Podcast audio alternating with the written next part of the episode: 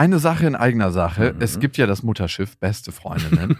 und auf dem segeln wir ab September wieder quer durch Deutschland und Österreich. Es gibt eine neue Tour, die heißt Zu hart für den Podcast. Und da kommen so ein paar Inhalte rein, die wirklich zu hart sind für den Podcast. Es gibt sehr viel Interaktion mit euch. Es wird ein Riesenspaß. Es ist immer wahnsinnig lustig, was uns die Leute danach spiegeln. Man hat einfach einen saugeilen Abend. Also wir zumindest. Wir zumindest und hoffentlich auch alle anderen. Wir hatten auch letztes Mal die Erfahrung gemacht, dass beste Vaterfreudenhörer bei der Tour waren und auch sehr viel Spaß hatten. Ja, unbedingt. Und unbedingt. irritiert waren, was wir hier überhaupt machen. ja, ganz Freunde. genau. Es gibt ja Leute, die hören beste Vaterfreunde, die kennen beste Freundinnen nicht. Mhm. Und es wird eine gesunde Mischung. Also sowohl beste Freundinnen als auch beste Vaterfreundenhörer werden abgeholt. Und ihr könnt euch jetzt die Karten sichern. Die Infos findet ihr in den Shownotes und die Karten gibt es auf bestefreundinnen.de. Und es gibt nicht so viele. Also falls ihr überlegt, macht's lieber jetzt. Eins, zwei, drei. Ich habe, ich habe lieb.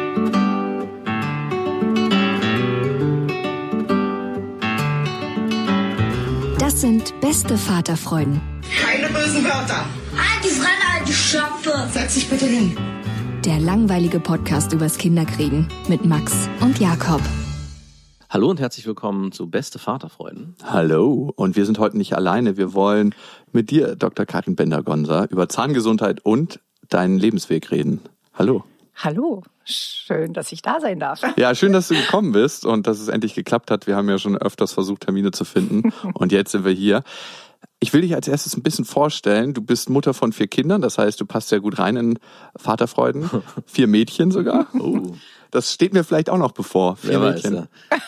Das ist krass, vier Mädchen zu zeugen. Also finde ich gut. Mhm. Wie alt sind die jetzt? Also die älteste ist 26, wird 27 dieses Jahr, die zweite wird 22, die dritte wird 17 und die kleine 14. Wow, okay. Die ist jetzt gerade so mittendrin in der Pubertät, ne? Ja. Aber ich muss sagen, ich bin sehr verwöhnt mit der Pubertät meiner Töchter. Ja? Mhm. Warst du Vertrauensperson in der Pubertät? Ja. Okay, das finde ich ist immer ein sehr elementares Zeichen. Also ich weiß nicht, ob ich Vertrauensperson irgendwann werde in der Pubertät. Ne? Mhm. Ähm, meine Patentante ist übrigens auch Zahnärztin. Ich habe extra schon eine Person geschaffen, der ich selber so viel vertraue, dass sie die Vertrauensperson ja. innerhalb der Pubertät werden könnte. Das ist gut. Das finde ich immer sehr spannend. Und du hast ja auch einen krassen Weg hinter dir, dass du einen sehr klassischen, konservativen Weg als Zahnärztin gegangen bist, in eine Krankheit geraten bist, ein Wachrüttler und von da an alles umgekrempelt hast mhm. und dein ganzes Leben neu strukturiert hast ja. und jetzt ein Leben führst, zu dem vielleicht viele von deinen alten Kollegen sagen würden, spannend, aber äh, würde ich so nicht machen. ja, also den Kommentar, du weißt doch, deine Mutter ist nicht wissenschaftlich, sowas kommt dann schon öfters mal, ah, ja. wenn meine Töchter zum Zahnarzt gehen. Ach, okay. Und sind das alte Kollegen, zu denen sie dann geht? Also alte Kollegen von dir? Ja. Okay. ja. Ähm, du betreibst holistische Zahnmedizin. Ne? Was heißt denn das?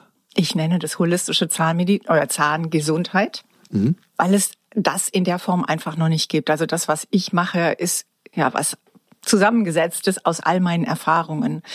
Aber das spiegelt auch meinen Lebensweg jetzt wieder, dass ich viele Dinge einfach zusammensetze aus Altem und Neuem und sowas Verbindendes schaffe.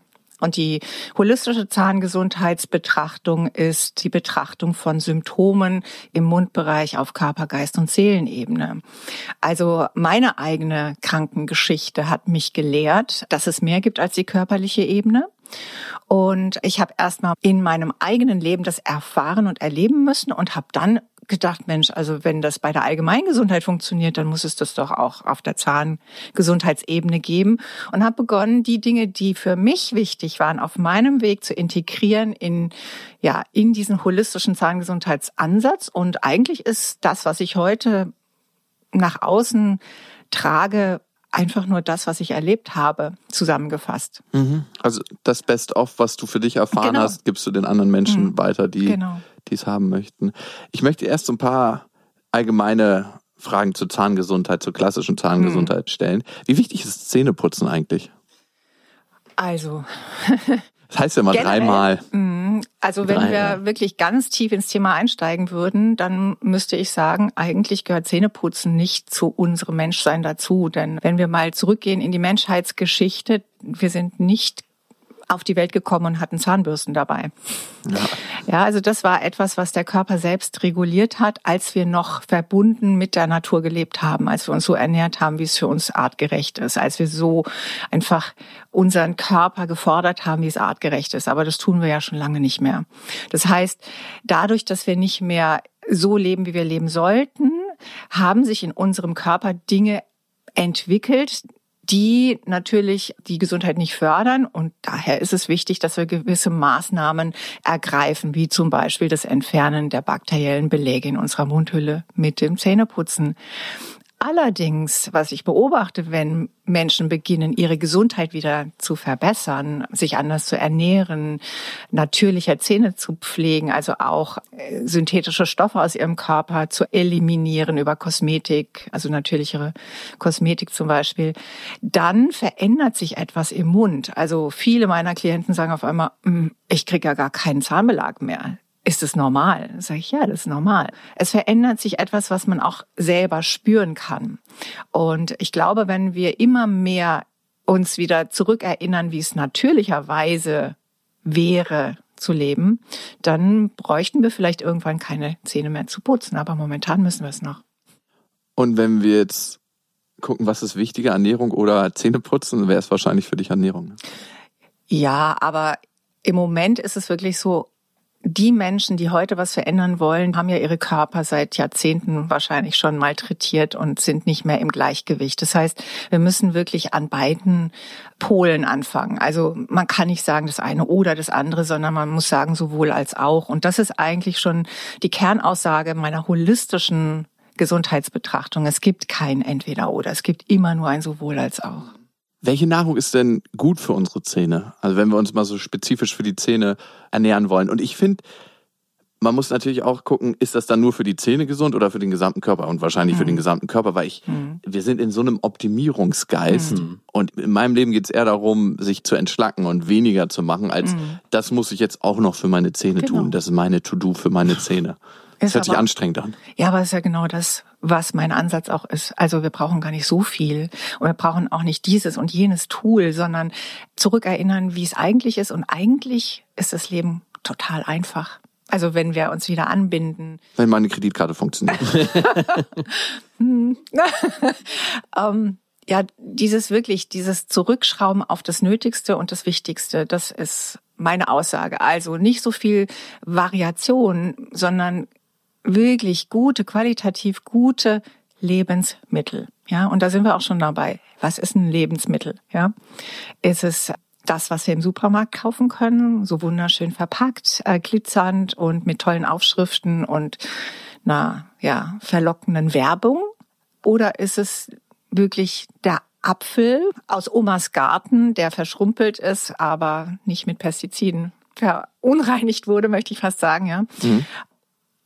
Und da kann man noch einen Schritt weitergehen. Also Bio alleine ist es aus meiner Perspektive und meiner Recherche eben auch nicht mehr, sondern es muss wirklich das Urprodukt sein. Also Ursorten sind zum Beispiel, wenn wir jetzt mal einen Apfel als Beispiel nehmen, extrem wichtig, weil über die letzten 100 Jahre mehr oder weniger unsere Gemüse- und Obstsorten gentechnisch verändert wurden. Und zwar Klar. in mhm. Richtung weniger bitter und mehr süß. Also das mhm. wurde mit sämtlichen Lebensmitteln. Klar, Zuckergehalt in genau. Nahrungsmitteln beziehungsweise süchtig. auch in den Obstsorten genau. ist, viel, der ist viel, viel größer. Und, und wenn wir unsere Körner angucken, auch speziell mhm. Kornsorten, die in Amerika gezüchtet mhm. werden, sind bestimmte Anteile viel, viel größer gezüchtet worden, damit sie satter machen. Genau.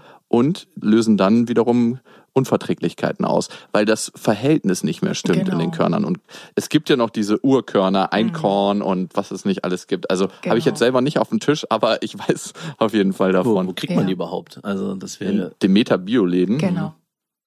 Aber auch da muss man natürlich genau hinschauen, weil Körner eigentlich nicht tatsächlich unsere artgerechte Ernährung mm. darstellen. Also wir ah. denken das, weil das seit Tausenden von Jahren überliefert ist. Also die alten Ägypter haben schon Körner verwendet, aber das ist ja nicht der Beginn der Menschheitsgeschichte, ja. Und Körner haben auch Antinährstoffe.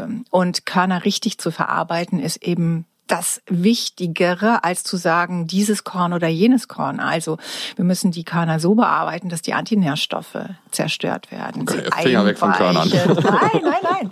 Nein, du kannst es durchaus machen. Du musst nur wissen, wie. Und das ist eben, also das ist das, was ich unbefriedigend finde. Es gibt so viele Richtungen in der momentanen Zeit, ja, ernähre dich so, ernähre dich so. Es gibt tolle Namen für alles, ja. Mhm. Und es gibt dann diejenigen, die sagen, ich ernähre mich nur so und die kämpfen gegen die anderen, um Gottes ja. Willen, wie kann man denn das? Und es entsteht so ein richtiger Glaubenskrieg auch mhm. inzwischen, mhm. ja. Ich finde es grausam, ja. Und da geht es dann immer nur noch darum, ja, nur das ist richtig, aber schaut mal dahinter. Und auch da gibt es Stolperfallen. Und ich will jetzt nur mal ein Beispiel rausnehmen, weil ich selber eine ganze Weile pflanzenbasiert gelebt habe nach meiner Diagnose mhm. und es auch als, was du eben sagtest, Reinigungsprozess für meinen Körper ganz positiv empfunden habe, aber es ist eben für mich nicht die dauerhafte Ernährungsweise. Wie für Max auch nicht. Und ich konnte da viel Einblick in diese Szene auch erhalten wie lange ähm, hast du dich nur pflanzenbasiert ernährt? Vier Jahre. Vier Jahre. So Vier Jahre Und ich habe sogar ein Jahr lang komplett roh vegan mich ernährt. Oh. Also richtig, richtig. Und frisch gepresste Säfte und so. Aber das war wirklich ein Entgiftungsprozess. Mhm. Und dafür war es super. Aber aus heutiger Recherche und Erfahrung weiß ich, es fehlt einem dann auf Dauer doch etwas, ja. Aber ich will gar nicht in diese Thematik zu sehr reingehen, weil da gibt's auch wieder ähm, mhm. ganz viel Gesprächsstoff. Ähm, es ist tatsächlich so, dass wir mehr Recherche dahingehend betreiben müssen. Wie ist das Lebensmittel für mich am besten verwertbar? Womit kann mein Körper am meisten anfangen? Mhm. Wie bereite ich es vor? Was sind zum Beispiel traditionelle Zubereitungsverfahren? Ja, also in vielen Kulturen findet man immer wieder das Fermentieren. Ja, das mhm. kommt jetzt auch wieder, ne? Genau. Also, und, also Sauerteigbrot ist eine klassische Art und Weise, wie du Körner fermentierst ja. und dann werden die Antinährstoffe Sauerkraut. Genau. Ja. Sauerkraut, also Kimchi. In allen Traditionen finden wir es. Ja, Kombucha ist auch fermentiert, Kefir ist fermentiert. Das, ja, also und das sind Dinge. Dann kann unser Körper damit wirklich was anfangen und es gut verarbeiten. Wir helfen unserem Körper, die Nährstoffe daraus wieder zu resorbieren im Darm und es geht nicht nur darum, das Beste oben reinzustecken, sondern es geht eigentlich darum, dass unser Darm das Beste rausziehen kann. Okay. Das ist natürlich jetzt ein komplexes Feld, ja, was total, wir aufmachen. Total. Wenn jetzt jemand sagt, er steht am Anfang mhm. von seiner eigenen Reise und ja. er möchte nicht nur sich außen behängen, sondern auch innen so ein paar Schmuckstücke reinfüllen. Weil das ist ja eigentlich, wenn du ja. dir die Welt anguckst, mhm. wir fahren dicke Karren, Klar. wir kaufen uns teure Klamotten, mhm. aber wenn es um Nahrung geht, gerade speziell in Deutschland sagen alle, oh, mein Schwein darf nicht mehr als 1,99 für 500 Gramm kosten. Da fragt man sich, wie kann das gefüttert worden sein, wenn das so billig ist? Und wenn jetzt jemand jemand sagt, er will erstmal im herkömmlichen Supermarkt bleiben, mhm. was gibt es dort für ihn zu kaufen? Vielleicht so drei Sachen, wo er nicht so viel ja. falsch macht. Oder ganz praktisch die Frage, die mir von kam bei Körnern. Wir frühstücken mit meinen Kindern eigentlich jeden Morgen Müsli und haben dann so unsere Dosen, die wir dann immer zusammenmixen. Und da wäre jetzt auch meine Frage, mhm. muss ich da jetzt darauf achten, dass ich das falsche Müsli esse oder kann ich das trotzdem weiter essen? Also grundsätzlich, also erstmal zu deiner Frage, Jakob.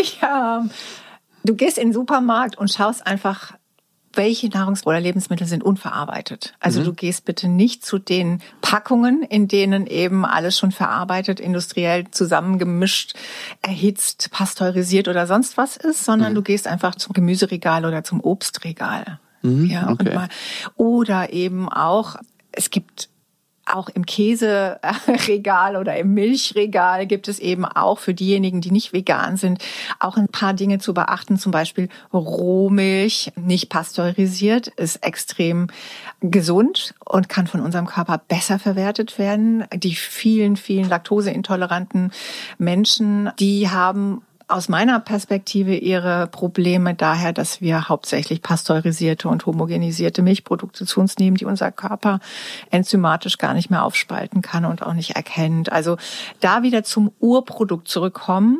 Das ist zum Beispiel auch eine Möglichkeit. Also so natürlich und unverarbeitet wie möglich. Auch fermentierte Sachen zum Beispiel. Das wäre zum Beispiel etwas, damit kannst du überhaupt nichts falsch machen. Cool. Und jetzt zu deiner Frage, Max Müsli an sich, wenn es, also du kannst, wenn es um die Antinährstoffe geht, die Antinährstoffe entweder durch Einweichen reduzieren, durch Fermentieren oder durch Rösten. Also wenn die Körner geröstet Mhm. sind, dann kannst du schon ein bisschen was von den Antinährstoffen reduzieren.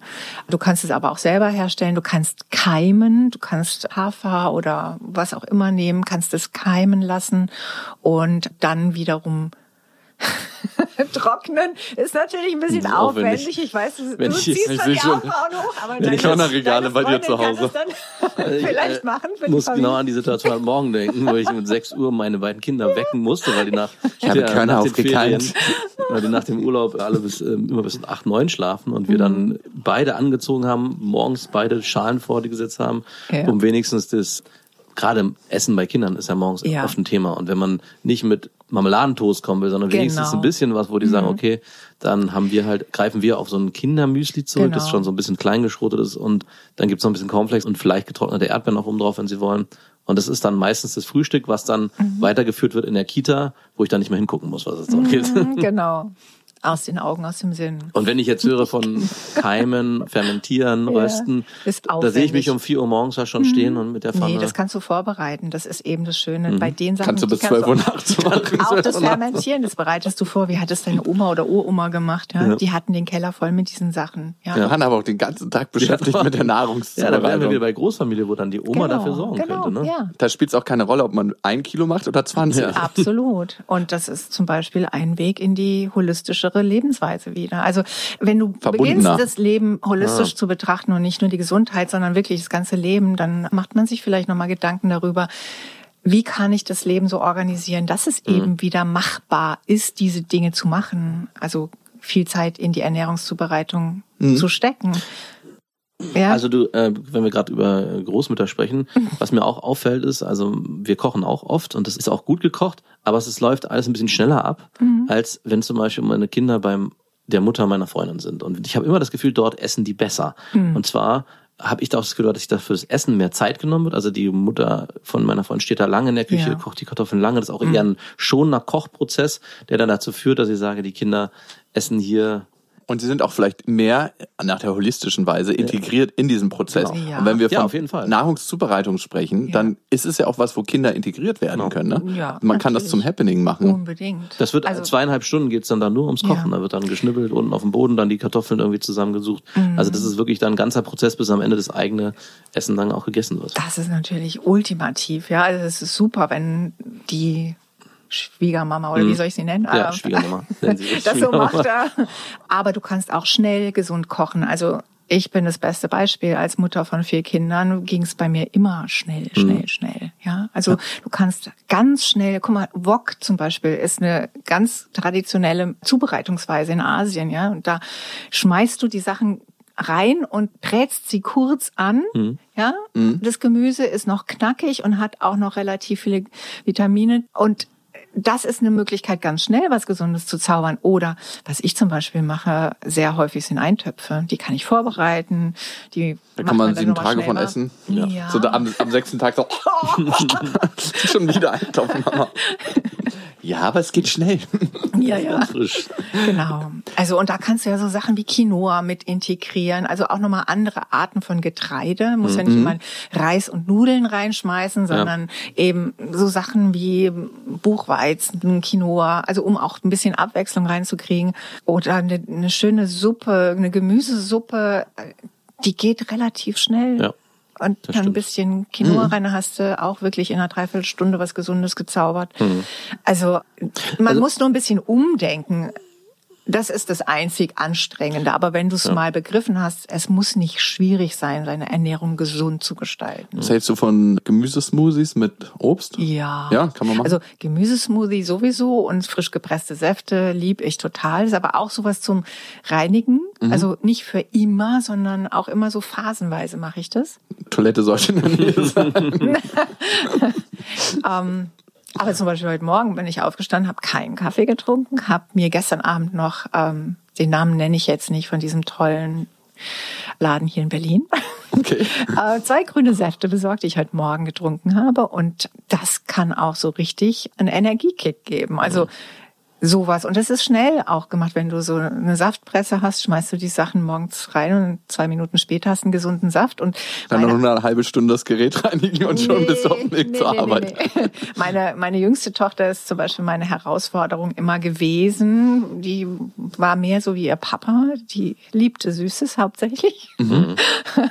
Und ich habe die ganz langsam peu à peu immer zu mehr Grün hingebracht, aber indem ich das Grün versteckt habe. Also zuerst wusste sie nicht, dass das Grün in bunten Smoothies, mit Beeren-Smoothies und Acai-Bowls und so. Und da ist dann immer ein bisschen grünes Zeug mit reingemischt. Und dann irgendwann habe ich, weil ich auch Wildkräuter integriere, ich gehe mit den Kindern in den Wald, wir sammeln Wildkräuter und solches und Baumblätter zum Beispiel im Frühling essbare. Und sie hat ihre Liebe für Brennnessel entdeckt und sie will immer den Apfel-Brennnesselsaft von mir ausgepresst haben. Und Oh. da weiß ich, wow, da hat sie echt Mineralien, Vitamine. Und, das äh, Beste von 36 Hunden. An der richtigen Stelle pflücken, ne? An der richtigen Stelle pflücken, genau. Aber ähm, ja, Schön. so kann man das mit Kindern auch spielerisch machen. Ja. Ja, da muss man sich aber auch schon für entscheiden. Also auch diesen Weg im Wald zu gehen und Kräuter zu suchen. Ja. Das ist doch eigentlich geil, ne? Ob Das- man jetzt auf den Aber- Spielplatz geht ja, oder. aber genau. man müsste erstmal wissen, welche Kräuter man pflücken. Da gibt's Also- Bücher. Ja, es ist trotzdem gar nicht so einfach. Die Freundin von dem Bruder meiner Freundin, um es ein bisschen komplex zu machen, die ist auch auf dem Land groß geworden. Und wir waren mit der spazieren auch im Wald und die zeigte auf jeden Baum, auf Ja. jedes Blatt, auf jedes Gewächs, was im am Boden lag und wusste, was es ist. Und ich selber habe dann zum ersten Mal realisiert, ich weiß gar nicht, Genau. was sich hier eigentlich befindet und wüsste auch gar nicht, was kann ich davon essen. Und wenn man Genau. sich damit befassen will, also wie du sagst, mit Büchern, ist es gar nicht so einfach, dann in dem Moment herauszufinden, ist das jetzt das, also und gerade in unserer heutigen Zeit habe ich dann auch, klappe ich das schnell wieder zu und sage, okay, ich beschäftige mich was anderes. Also man muss sich wirklich bewusst dafür entscheiden, wenn man sowas machen will. Ja, du beantwortest es eigentlich schon Ja. in unserer heutigen schnellen Zeit. Genau, aber das ist deine Entscheidung, dieses Leben zu führen. Also ich habe ja auch so ein Leben geführt. Also zwischen Muttersein und Praxis und Leistung bringen und dem gesellschaftlichen Anspruch entsprechen und ja, dem Bild entsprechen, was man heute von einer modernen, emanzipierten Frau hat. Weißt, also das war ja auch mein Leben für eine sehr lange Zeit, bis ich dann irgendwann gemerkt habe, hey, das ist es eigentlich nicht. Und das macht mich auch nicht glücklich. Also ich dachte immer, ich strebe dahin, dass ich mir irgendwann dies und jenes leisten kann. Was wolltest du dir leisten? Für mich war, als ich studiert habe, immer so, oh, ich will mal irgendwann einen Porsche fahren. Den habe ich dann irgendwann gefahren und dann, als ich ihn hatte, habe ich gemerkt, ich will ihn eigentlich gar nicht, weil es ist so ätzend, mit so einem Auto durch die Gegend zu fahren, weil alle dich als Arsch ansehen. Egal, wo du bist, auf der du wirst nur gemobbt. Und dann habe ich irgendwann zu meinem Mann gesagt, nee, den will ich nicht mehr. Weg damit. Und dann habe ich den eingetauscht gegen einen Golf, mit dem ich sehr happy war. Hatte ich schon als junge Frau. Und und dann bin ich wieder zurück auf normal gegangen und habe gemerkt, hey, ich brauche das eigentlich gar nicht. Ja, also das war so, mein Ego dachte, ich brauche das, damit ich noch mehr Anerkennung habe und zeigen kann, hey, die hat's geschafft im Leben. Aber das sind solche, ja, Glaubenssätze, die man verliert, wenn man sich mehr mit der Natur verbindet und merkt, also ich brauche ganz andere Dinge.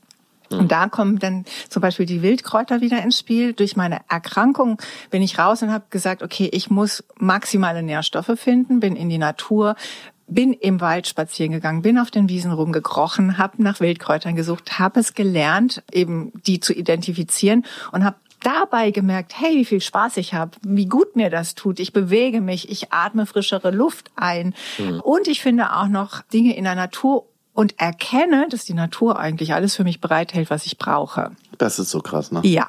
Und genau das war der Prozess, dass ich auch irgendwann gesagt habe, also es könnte eigentlich alles zusammenbrechen. Es könnte eigentlich auch so weit kommen, dass ich irgendwann kaum noch Geld verdiene. Ich weiß, wo ich kostenlos Nahrung bekomme. Also das war so so eine extremst Variante in meinem Kopf, die mich aber extrem beruhigt hat, dass ich dachte so, okay, ich brauche das gar nicht. Und das befreit von vielen Zwängen wiederum oder viel Druck im Leben. Die Existenzangst ist bei Mhm. dir gestorben. Genau.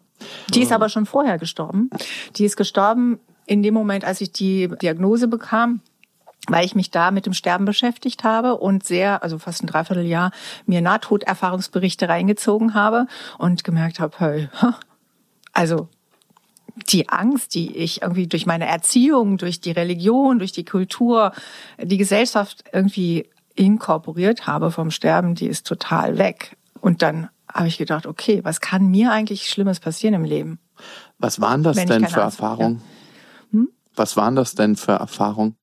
So, wenn du diese Berichte hörst, hast du das Gefühl, es geht weiter. Also du bist nicht nur dieser Körper, der dann sozusagen weg ist, wenn er stirbt, sondern du legst ein Kleidungsstück im übertragenen Sinne sozusagen ab. Also dein Körper ist im Moment dein nicht Kleidungsstück, sondern vielleicht Vehikel, vielleicht sagen wir einfach so. Und du legst das ab und du bist dann in so einer Übergangsphase, wo du darauf wartest, das nächste Vehikel zu nehmen. Und mir ist irgendwie auch sehr schnell bewusst geworden, dass ich nicht dieser Mensch in diesem Körper bin oder nicht dieser Körper mich ausmacht, sondern dass in dem Körper etwas ist, was mich ausmacht, nämlich mein Bewusstsein. Also dass da etwas drin wohnt und das geht nicht kaputt, denn wenn jemand stirbt und ich habe eben in der Familie oft Menschen begleiten dürfen im Sterbeprozess, du merkst einfach, da liegt immer noch der gleiche Körper, wenn der Mensch gestorben ist. Eigentlich hat sich ja nichts verändert, aber wenn das, was den Körper bewohnt, weg ist, dann ist das nur noch eine Hülle. Das ist nicht der Mensch.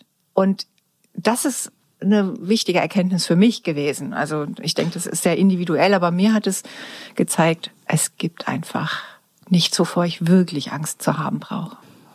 War denn die Möglichkeit in deiner Krankheitsgeschichte gegeben, dass du daran stirbst? Ja. Und du hast dich auch deshalb aktiv damit beschäftigt. Genau. Und als Mutter von vier Töchtern ist es ja nochmal Ja. ein anderer Prozess, weil Auf jeden Fall. meine Mutter sagte immer, das Einzige, was sie nicht möchte, ist, dass sie vor uns stirbt. Ja. Hm. Genau.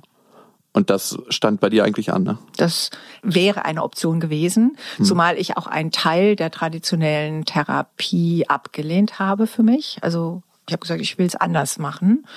Und insofern als Schulmedizinerin ausgebildet, kam natürlich auch immer wieder in meinen Kopf so, oje, oje, ob das klappt und ob du das hinkriegst. Und also die, dieses Wechselbad zwischen beiden Polen war schon extrem. Aber irgendwas in mir hat gesagt, nee, ich mach's nicht. Ich will's nicht. Und das war so eine ganz leise Stimme, die von irgendwoher kam und die war so, so klar, dass ich mich dem irgendwie auch nicht entziehen konnte.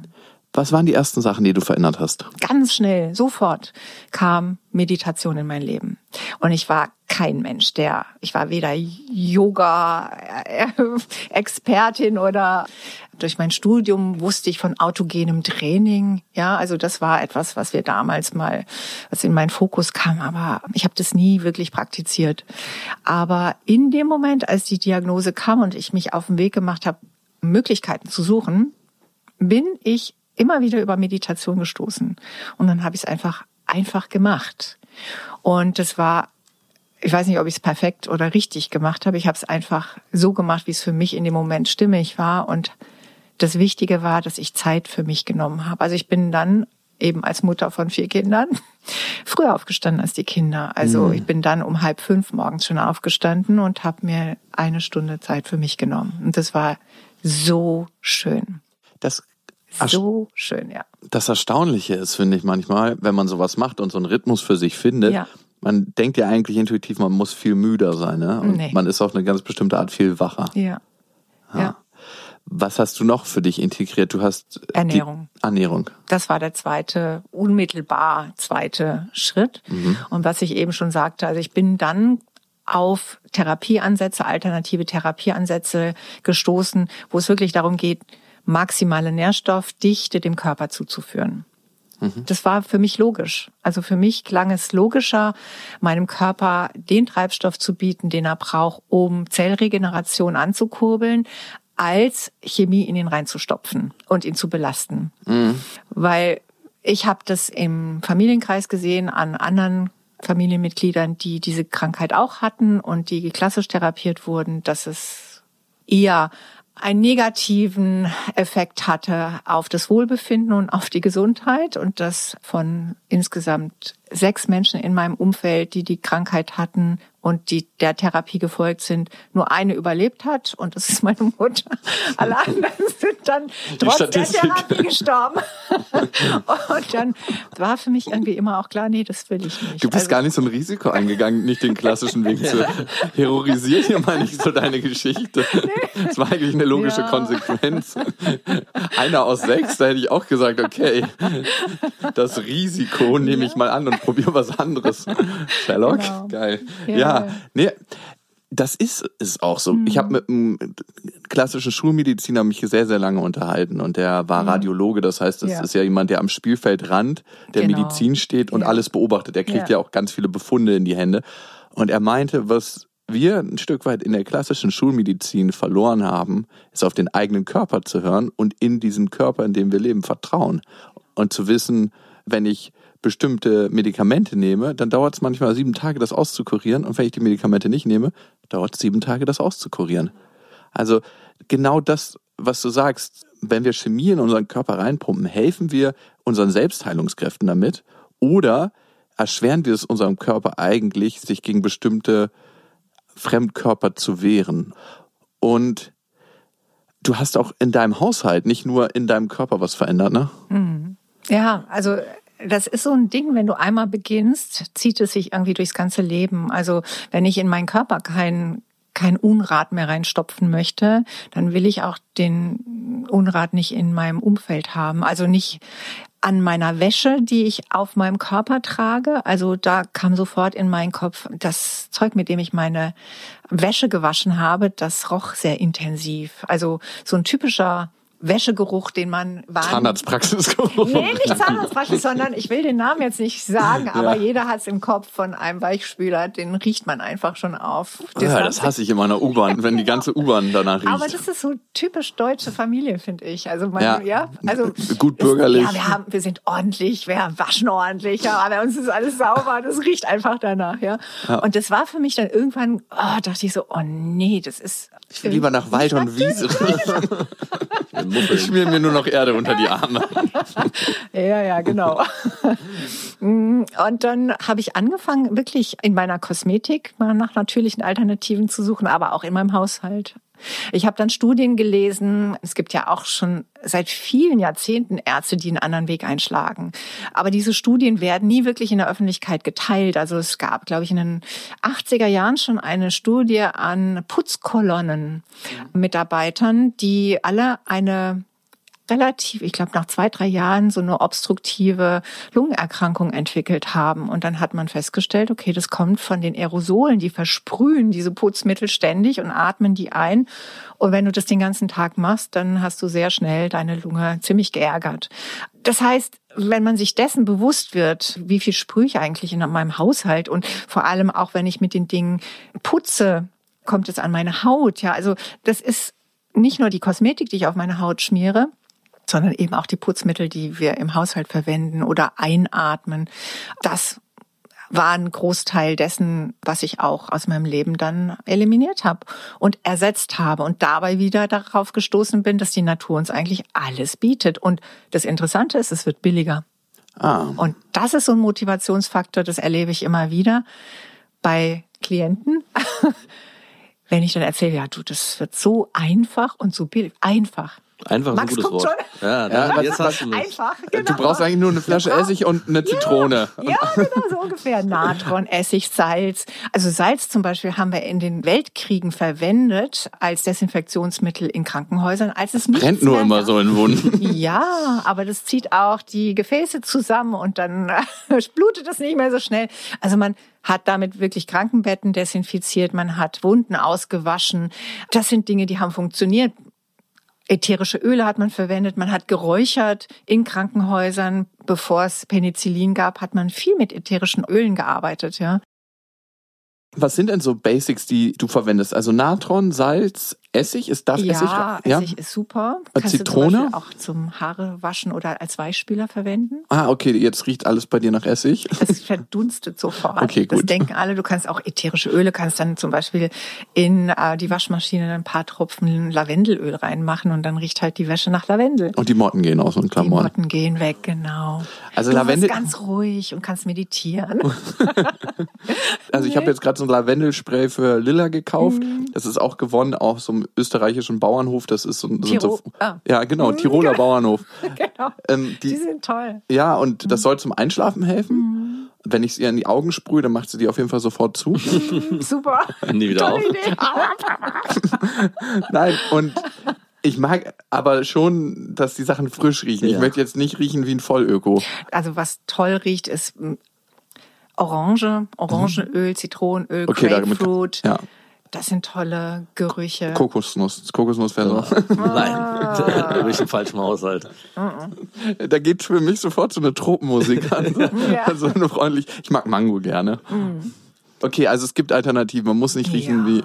Weil Also bei Kindern ist es ja oft auch so, wenn man die badet, ne, und das haben wir letztens auch wieder, dass man Duschgel zum Beispiel benutzt, um die Kinder schon früh, also haben wir auch oft gemacht, zu waschen, damit die danach gut riechen. So, und letztens haben wir mal einen Sohn, der hat da schon irgendwie eine 20 Minuten in der Badewanne geplanscht und dann meinte meine Freundin, wasch den mal noch. Und ich meine, du, wie sauber soll denn der noch werden? Der ist jetzt eine halbe Stunde fast in dem Wasser gewesen. Jede Pore hat Wasser gesehen. Den können wir so rausnehmen und dann ist fertig. Und genau da dachte ich mir auch, muss man auch, wir sind jetzt auch immer weniger dahin gekommen, überhaupt Genau. Duschgel zu verwenden. Warum? Es gibt zwar auch für Kinder ganz besondere und am Anfang kann man ja auch Öle nehmen, um die, ähm, wie heißt den das? Milchschaum. Mutterschaum. Ja, wenn der Milchschaum drauf ist.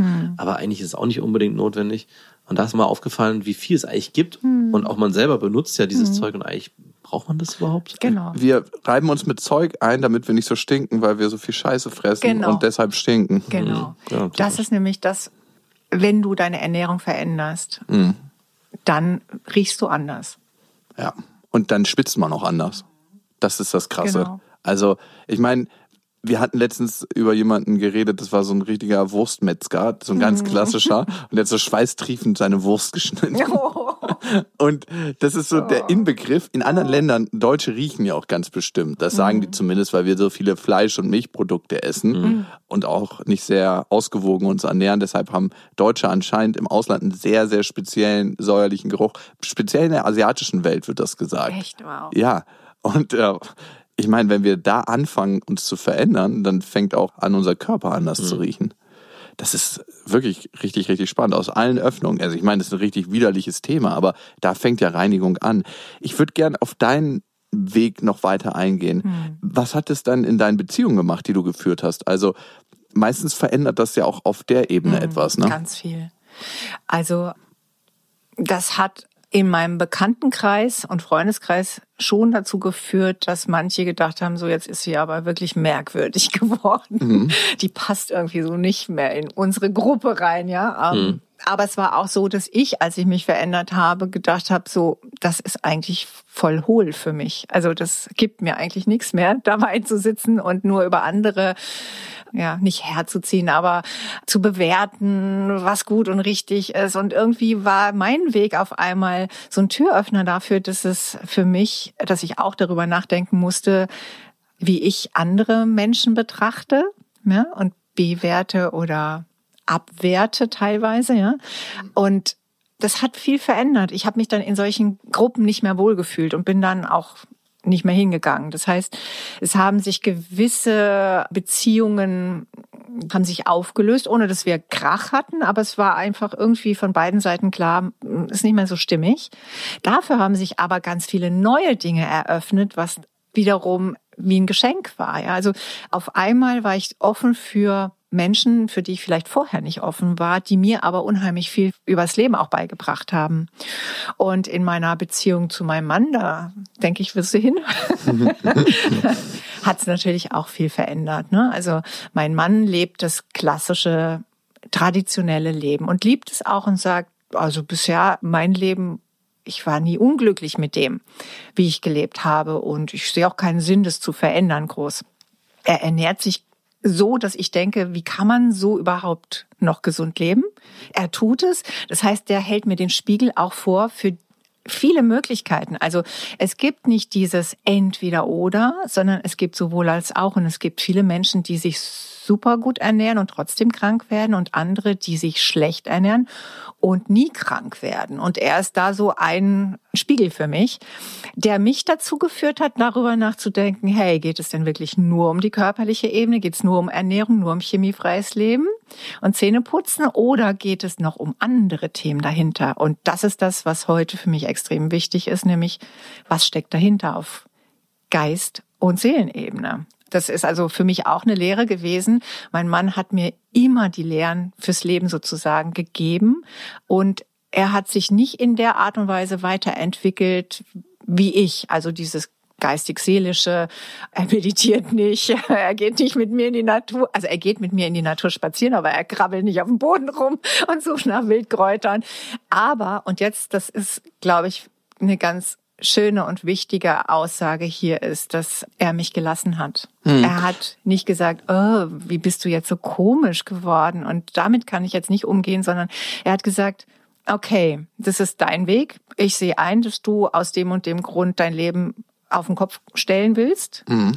Das ist in Ordnung, aber fang nicht an, mich zu missionieren. Das finde ich auch richtig wichtig, was du gerade sagst, Aha. weil was ich in spirituellen Kreisen manchmal feststelle, ist so eine spirituelle Überheblichkeit. Ja. Ähm, schon allein das Wort weiterentwickelt, implementiert ja. das ja so ein bisschen. Genau. Ich habe mich und er, mhm. vielleicht war er schon da, wo er sein musste. Ne? Genau. Ne? Das weiß man nicht. Genau. Und ich war letztens bei einer Bauernfamilie und mein einer Kumpel sagt, ey, die sind mir nicht spirituell genug, ich ja. mag mit denen nicht mehr abhängen. Wirklich? Und dann dachte ich mir so, schau mal, wie spirituell die wirklich sind. Die genau. leben verbunden mit der Natur, ja. pflanzen ihr Gemüse draußen an, ihr Kind ist den ganzen Tag im Garten, Super. die kaufen fast gar nichts vom Supermarkt. Mhm. Also all diese Sachen, die du supplementierst, leben die mhm, schon von genau. Natur aus.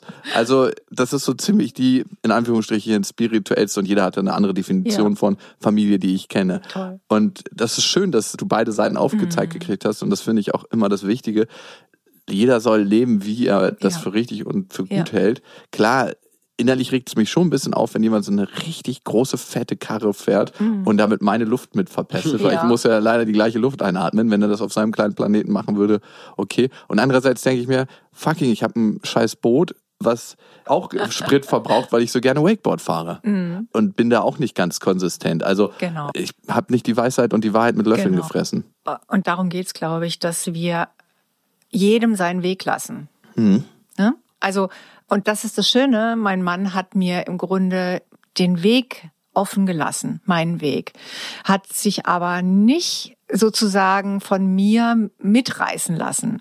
Und es war für meine berufliche Entwicklung auch extrem wichtig, weil ich ja mit vielen Menschen zu tun habe und ich ja viele Varianten kennenlerne und heute nicht mehr wie ich es früher gemacht habe als Schulzahnärztin, sage, es muss so oder so sein. Und nur das ist der richtige Weg. Mhm. Und wenn du das nicht machst, dann passiert das und das. Mhm. Ja?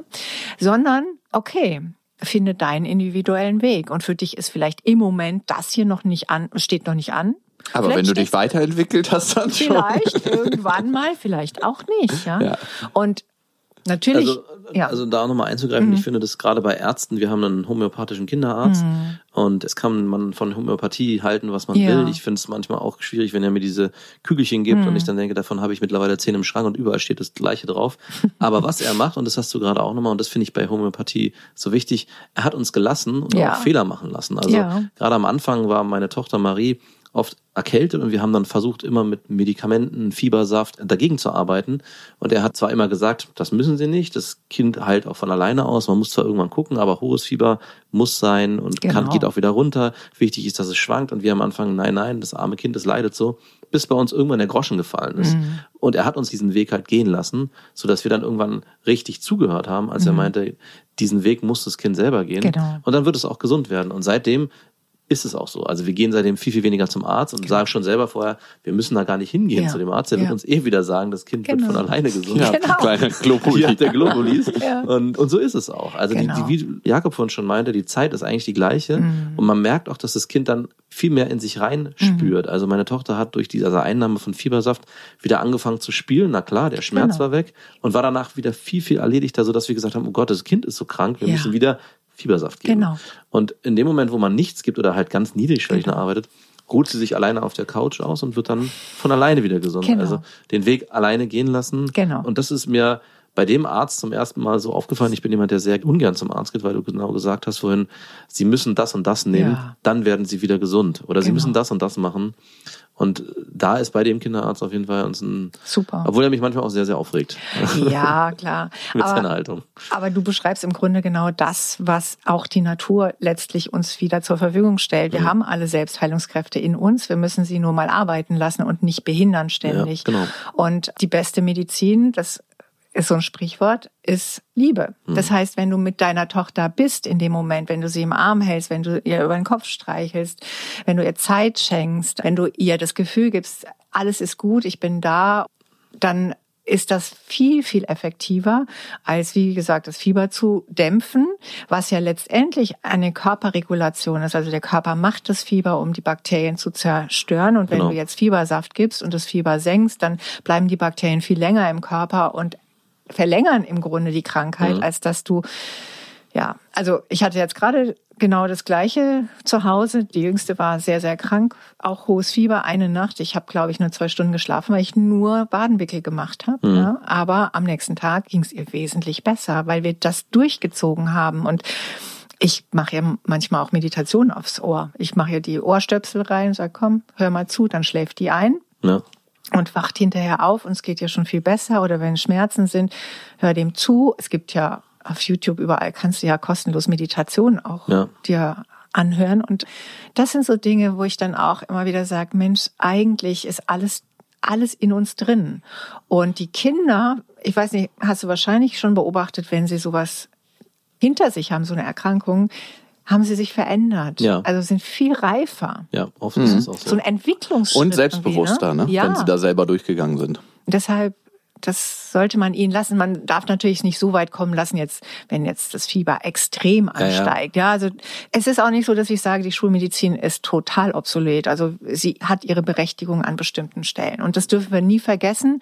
In der Akutmedizin ist es wichtig, dass wir die moderne Medizin haben, aber gerade bei so chronischen Erkrankungen oder eben ne, Schnupfen, Erkältung, grippaler Infekt, da müssen wir jetzt nicht unbedingt mit den Hammermedikamenten ankommen. Ja, und auch auf sich äh, vertrauen als Eltern Ja, und auch genau. da auf seinen Körper hören. Was Genau. sagt mir mein Körper? Wie krank ist meine Tochter wirklich? Das wird man schon spüren, wenn man merkt, es ist so schlimm, dass wir Mhm. Genau. jetzt wirklich akut was machen müssen und ins Krankenhaus fahren müssen, Genau. weil das Fieber einfach nicht runtergeht. Ja. Ich würde auch trotzdem noch weiterhin aufs Zähneputzen vertrauen, zumindest bei meiner Tochter. Ja. Und ich merke, und da bist du ja auch Expertin, gerade Ja. bei kleinen äh, Klientinnen und Patienten, dass sie sich manchmal dagegen sträubt. Ne? Manchmal. Du hattest mir schon mal einen Trick gesagt, nämlich die Zahnbürste ist eigentlich nur da, um die Zähne zu kitzeln. Und das klappt sehr gut. Immer? Doch, sehr, sehr gut. Aber ich habe jetzt noch einen anderen Trick und den möchte ich einfach mal in die Runde werfen. Zylit, Ja. das lutscht sie sehr gerne und das ist ja auch recht gut und das kriegt sie mal als Belohnung. Ist das eine Erpressermethode, die man anwenden darf? Na klar. Also Eltern dürfen ab und zu auch mal Okay. solche Hilfsmittel anwenden. Ja, manchmal wissen wir es einfach. Das heißt, das hört sich jetzt wieder so komisch an, wissen wir es besser, aber wir haben halt eine gewisse Lebenserfahrung und die sollten wir als Eltern schon auch nutzen. Also dem Kind alles überlassen, finde ich auch eine sehr ungesunde Variante, sondern die Elternschaft bedeutet für mich eben zu führen und an die Hand zu nehmen. Also als Beispiel, wenn du an der Straße spazieren gehst und Autos vorbeifahren, nimmst du dein Kind auch an die Hand und lässt es da nicht einfach selbst entscheiden, wann es rüberrennt, ja? Und genau das Gleiche ist letztlich auch bei Gesundheitsthemen wichtig, ja? Nimm sie an die Hand, zeig ihr, wie es geht, aber versuche, das Zähneputzen oder die gesunde Mundflora zu erhalten, auf eine Art und Weise beizubringen, die ihr letztlich auch, ja, Freude bereitet. Was macht Zylit eigentlich im Mundraum? Mhm. Warum ist das gut und warum? Xylit ist sensationell. Es gibt zahlreiche Studien schon aus den 70er Jahren. Gibt's die, die werden nur leider nie so oft thematisiert.